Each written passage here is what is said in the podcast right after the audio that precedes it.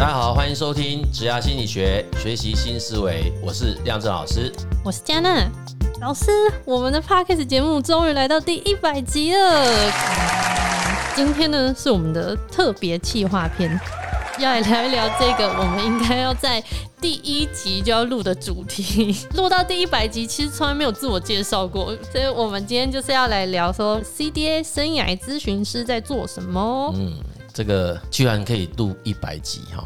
对啊，是不是因为我们比较平常心看待，所以我们才可以这么录到一百集？虽然是还有很多努力空间呐，可是我觉得，我觉得我们应该是可以继续保持这样子的方式跟步伐啦。那回到今天的主题，就是说的 CDA 生涯咨询师，国际生涯发展咨询师啊，严格讲起来，他的那个全名应该是这样，英文缩写是来自于 Career Development Advisor，在中文上我们就称他为国际生涯发展咨询师啦。或许我们的确在这个一百集这个一个重要里程碑的这一集，呃，跟大家来好好聊聊。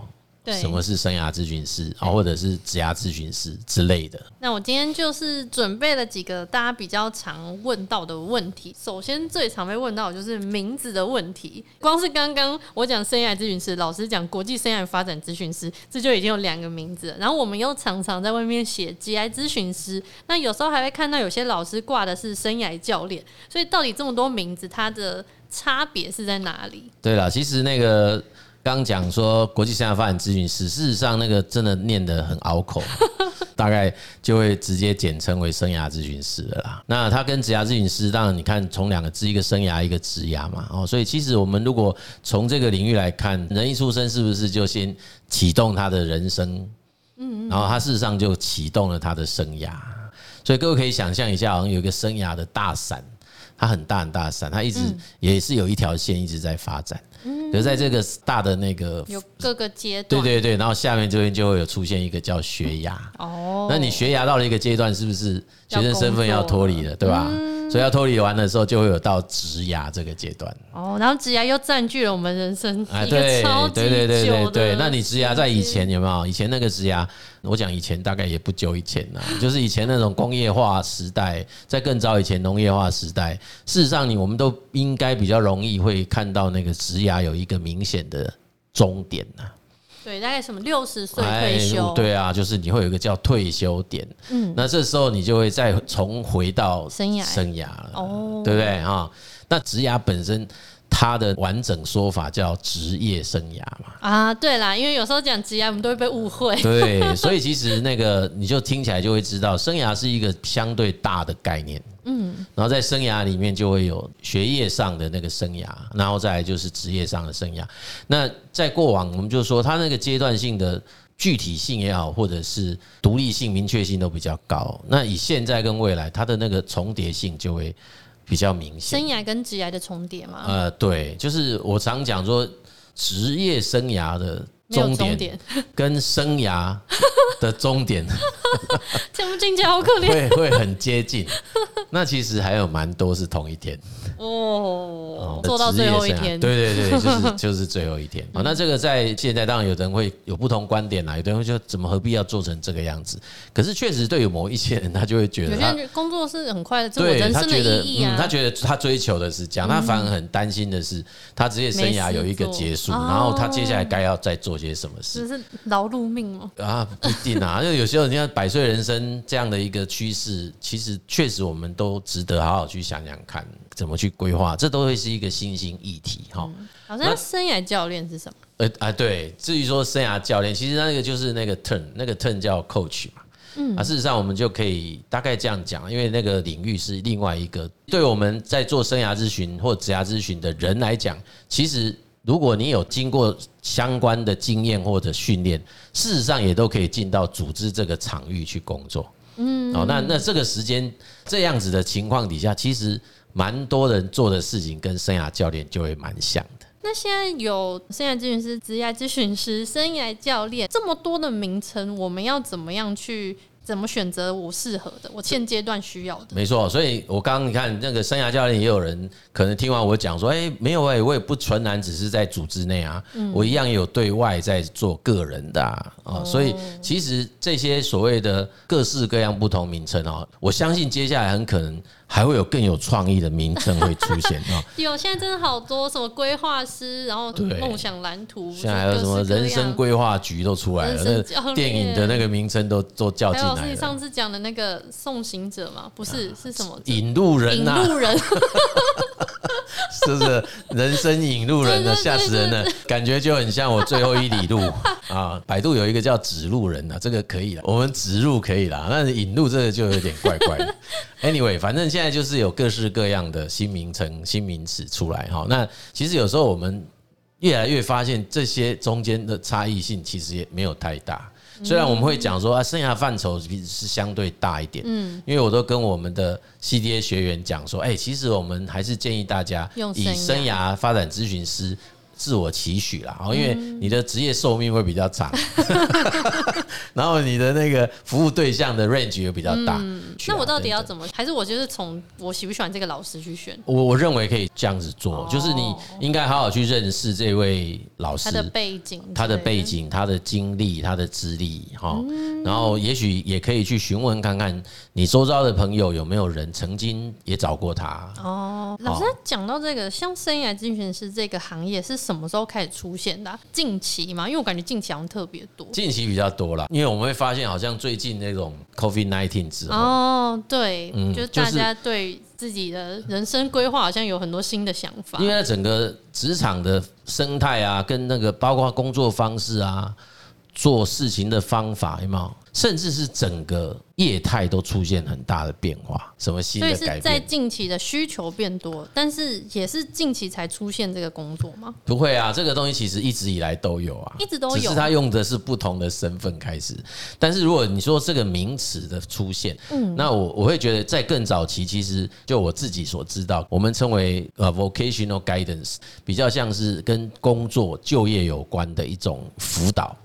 哦，对，那从就业辅导员，对，因为像一早期应该还是以工作为导向，嗯，就是为什么会开始有 career 这样子的东西进，因为 career 它会有一个比较时间的区间呢，嗯嗯嗯，那这个其实一定是相对来说，在整个社会发展。也比较成熟之后才出现，对啊，大家会比较有这样子的想法跟需求嘛，不然我为什么要去关注这样的事情？会特别想问这一题，是因为也想问老师说，像老师是很早就开始做这个职业的工作嘛？对于现在出现这么多，不管是职业咨询、生涯咨询、生涯教练，还是各式各样的人，老师的想法是什么？我一开始是在零六嘛，零七年那时候，其实现在就是十六七年前，那个时候严格说起来，大家也不太听到这个。生涯咨询，我们凭良心说，嗯。虽然我刚刚讲说可考的应该算是百来年，那是在国外啦。可是，在台湾，事实上，你看我十六七年前，你现在叫我回想，我们好像也没有真的很具体的听到类似这样的 turn 呢。我就常开玩笑说，我们那我那个时候在演讲，我们说我们在做植牙，我们都还要自我解嘲说我们不是牙医，我们不是来这里种牙齿，我们在跟大家谈那个职业生涯。所以你看，那也是在十六年前、十六七年前的事啊。对，所以其实以在台湾来讲，确实这个很新兴啦。嗯，好，就是你说实在，这不到二二十，就是在二十年左右嘛。那当然，在那之前也有一些。我们台湾的 pioneer 就是先锋者，事实上已经蛮早就开始在做就业啊、职业生涯。金老师他们就从国外带进台湾了。其实，在台湾这个概念也超过半世纪。所以是最近爆红，我不知道算不算爆红啊，但是就是有红，有比较红。对，好像突然之间，好像蛮多人都这样。那老师你怎么看这个现象？你会觉得说，这我很早就在做了，你们现在才知道，还是说哇，大家终于知道这件事情很重要了？嗯，比较像后者这样。对啊，我们当然是希望越多人参与越好。哦，因为这样子才会更加的热闹嘛，get 齐，你吧，大家就台湾话就 get 齐，就是你这东西才会真正形成一种氛围，才会被大家重视，然后大家也会理解。对对对，那大家才会才会开始知道这个事情是需要的，因为事实上我们觉得这的确是重要的事。哦，那我们一点都不担心说啊，那么多人投入会不会产生很激烈的竞争？不会，因为需求很大，需求非常大。哦，因为我都一直讲啊，那个台湾有一千一百万的职场工作者，我个人认为，每一个职场工作者都应该要有职涯咨询师当他的顾问。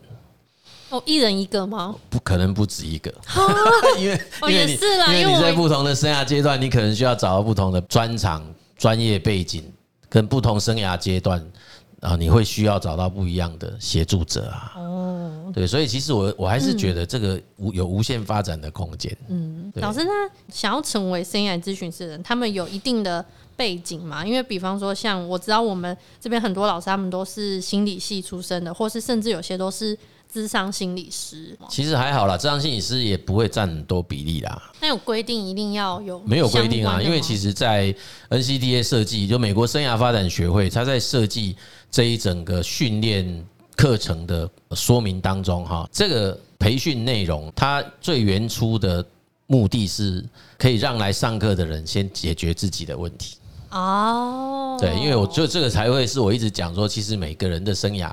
都需要重新检视，嗯，所以我们常讲百度别人之前，先要先百度自己，对，所以其实，在成为咨询师之前，啊，应该要先让自己可以经历过那个历程，嗯，啊，所以学习这个课程，当然这个课很 heavy 啦，嗯，因为他前前后后大概快半年嘛，在在教室内的时间就三个月了，然后后面还要练，其实在美国更久啊，美国单单上课要上一年了，哦，对，那他的每一个练习你都要。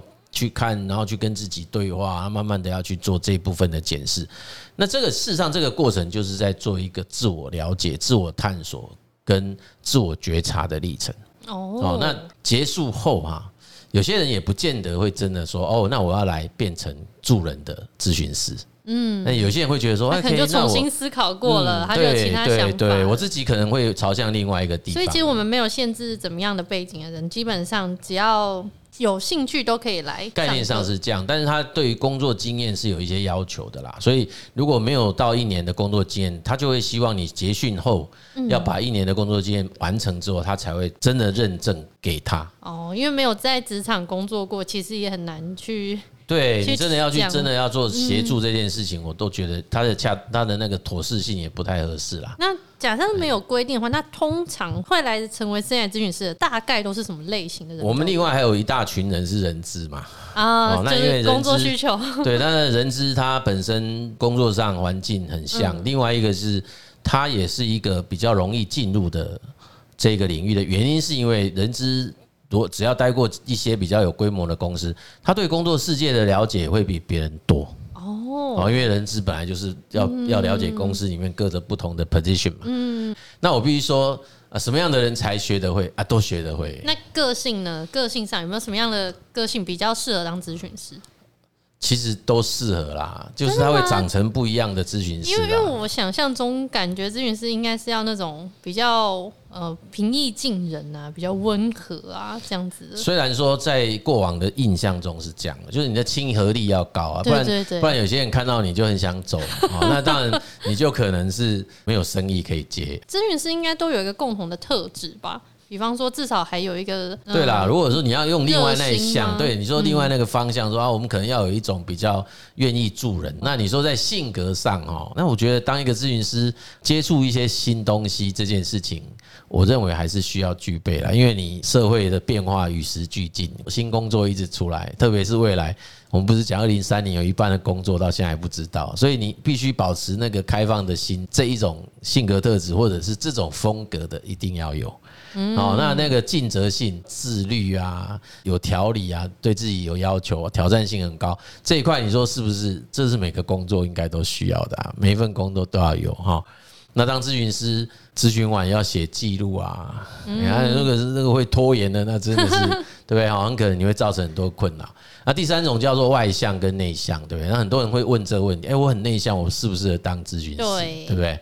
好，那你就要看看你能不能克服内向。我常讲，内向也是有安静的力量，对吧？那我当然也可以用内向的这个人格特质来展现我这样一种蛮独特的咨询师所展现出来的风格，这个也行。未来一定会开始慢慢朝向有那种个人风格的咨询师。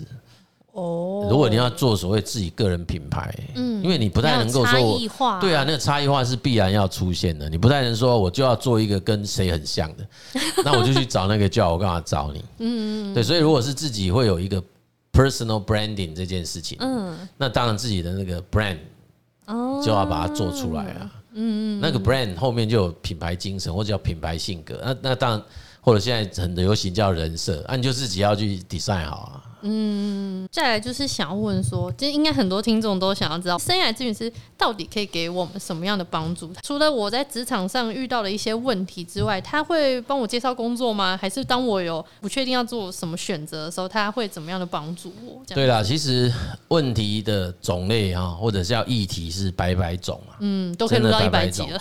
对啊，而且搞不好我们可以录一千集。对，但其实你看它的内涵中有一个很重要的，事实上都在谈决策嘛。哦，对，哎，就是你对这些怎么办？对，该怎么办？对对对，该怎么选？这样子就是，或者我要往哪里走啊？我从哪里来？要往哪里走？对不对？其实它就是生涯决策，所以 来就是一定会有一个所谓的议题。嗯，那这个议题某种程度是已经困扰着你。嗯，那困扰你什么？就是你到底要做什么选择？哦，对，所以其实或者是要不要做选择？找咨询师最大的。最大宗的应该就是所谓的生涯抉择这件事情的解决。那咨询师在这当中扮演的角色是什么？因为很多来找咨询师，他们都会说：“那我要问他什么问题，还是他会问我什么问题？”所以在确认他有这样的需求之后，就会开始进行各种评估，连接到一些生涯理论、生涯工具，要开始来协助这个案主去探索他自己身上的条件各项。所以是协助他探索自己，对对对对对对对对，而不是帮他决定他应该是哪一个。我们会协助他探索自己，所以生涯咨询师有很多的技巧，就必须要懂得去发问，怎么去运用工具介入，然后帮助案主在这个活动过程当中去慢慢的了解自己身上的特质啊，或者是有哪一些独特的特性啊等等的啊。我记得老师你说过，我们其实是比较像是。一面镜子，对，一面镜子，就是我今天是呃，让案主可以透过我来看到他自己。嗯，另外一个议题就是去设计人生嘛。哦，那或者设计人生有一种叫做寻找或者叫建立意义嘛。嗯，这是另外一个现代人很在咨询的议题，就是他不太晓得为什么每天活着要做什么，对，然后为何而战，他不知道，所以很多人都会说，那我们去找找看，我为何而战。找找看为何战，那意味着好像有一个为何而战在心中。嗯嗯。可是事实上有另外一种假设不是这样，有另外一种假设，那个为何而战还没出现，是我自己可以去创造出我的为何而战。哦。啊，那时候我常形容说，哎，我人生假设是一张画布。嗯。那我过往的这些岁月已经画完我的人生了，那就过去了。可是我未来的人生仍然是一张空白画布。嗯，所以接着下来你要画成什么样是自己画的。嗯，所以咨询师的功能就是告诉案主说：“哎，你接下来有一张空白画布，你打算要画成什么样子？”好，今天回答了不少问题，不知道大家是越听越了解，还是越听越觉得啊，听完之后还有很多想到很多问题想要。我们在回答的话，也欢迎留言给我们。最后也想问老师，到第一百集有没有什么话想要对一路以来的听众朋友们说？其实可以这么一路降到一百集，有蛮多好朋友哈，在某些场合都会主动跑来跟我说，他有在听我们的节目。嗯，那或是听到了之后对他有什么帮助？哎，对对对对，我觉得这是做做这件事情最大的收获。嗯啊，就是说，我就觉得那个。即便说我们并不是像说啊那个很红的节目啊，对不对？哦，那就到处都是有通告啊，干嘛？我们我觉得那个对我来讲，那不是最要紧的事，就是我们讲的内容真的对啊听众来讲是有帮助哈。我们就非常感谢那个啊从过去一直到现在，然后还有现在才加入，以及未来准备要加入的这些 我们的好朋友们哈，很希望我们这样子的内容可以再。继续提供给有需要的朋友们，然后也当然欢迎大家可以提供给我们任何改进的意见。那也期待大家继续支持。没错，在一百集之中也来了不少的来宾们，大家都很愿意分享自己的专业经验，帮助到各式各样不同领域的人。后面我们会继续努力制作更多优质的节目，开发一些新的单元，符合更多人的需求的内容。所以欢迎听众朋友们可以透过。IG、脸书或是在节目底下留言给我们，也再次呼吁有兴趣的出版社啊、厂商啊，也可以与我们联系哦。对啊，因为我们就是喜欢看书嘛。好，那很多人都说我们的结尾每一集都不太一样 我们也一直在想到底要不要把结尾弄得一样。我到现在还是觉得不要好了，我们每一集还是。这样人家才知道我们有，我们是自己录的，对，录，不是每一集放那个罐头的那个结尾这样。对对对对。OK，如果觉得我们的节目还不错的话，哈，那个订阅我们，对，要请你帮我们订阅，更希望帮我们分享给有需要听的朋友们。OK，谢谢各位的收听，职涯心理学，我们下集见。